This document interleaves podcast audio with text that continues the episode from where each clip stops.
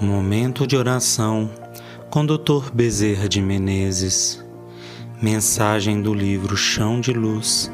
Psicofonia recebida pela médium Shirlene Soares Campos no Núcleo Servos Maria de Nazaré. Interpretada por Karine Almeida. Música executada pela violinista Maria Clara Mesquita e pelo violonista Eric Castanho.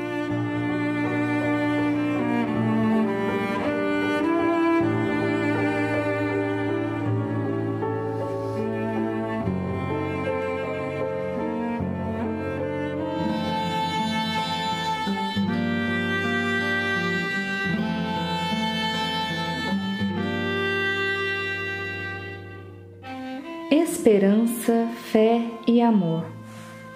A trajetória na Terra representa um período pequeno e o que alenta realmente as criaturas durante esse estágio, diante de tantos problemas, de tantas aflições e de tantas dores, é a esperança. É esperar que amanhã as coisas melhorem, é esperar que amanhã surja uma nova situação é sempre a esperança que alenta a vida.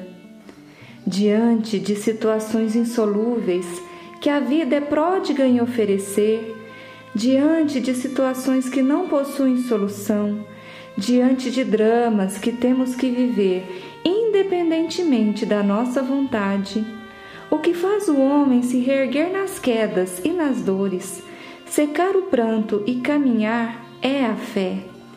É a fé que torna menor a dor e impulsiona a criatura para o crescimento, dando-lhe sempre a ordem de comando maior: avante!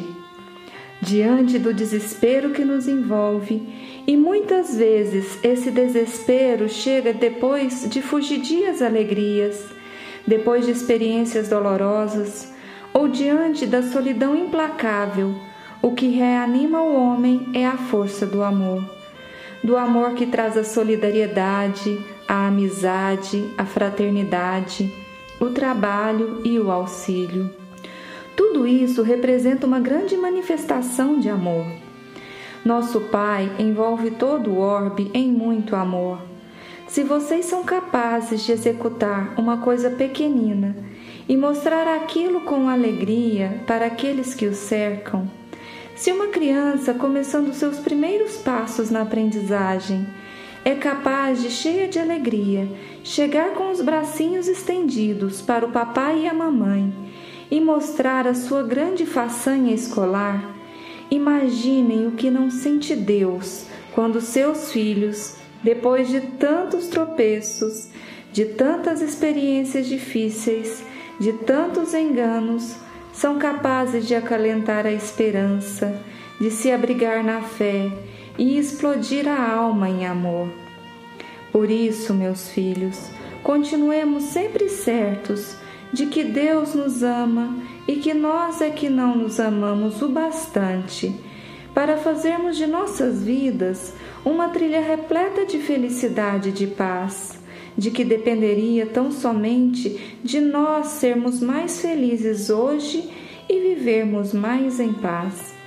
Nossas atitudes, nossas opções, nossas experiências negativas, nossa insensatez no falar, no pensar e no agir é que torna muito difícil esse curto período que passamos na Terra numa existência carnal. Lembrem-se de que vocês não estão vivendo só para o hoje e para o amanhã. Vocês estão caminhando em direção ao sempre. Deus é eterno, todos nós somos eternos, e a eternidade é a meta de todos nós.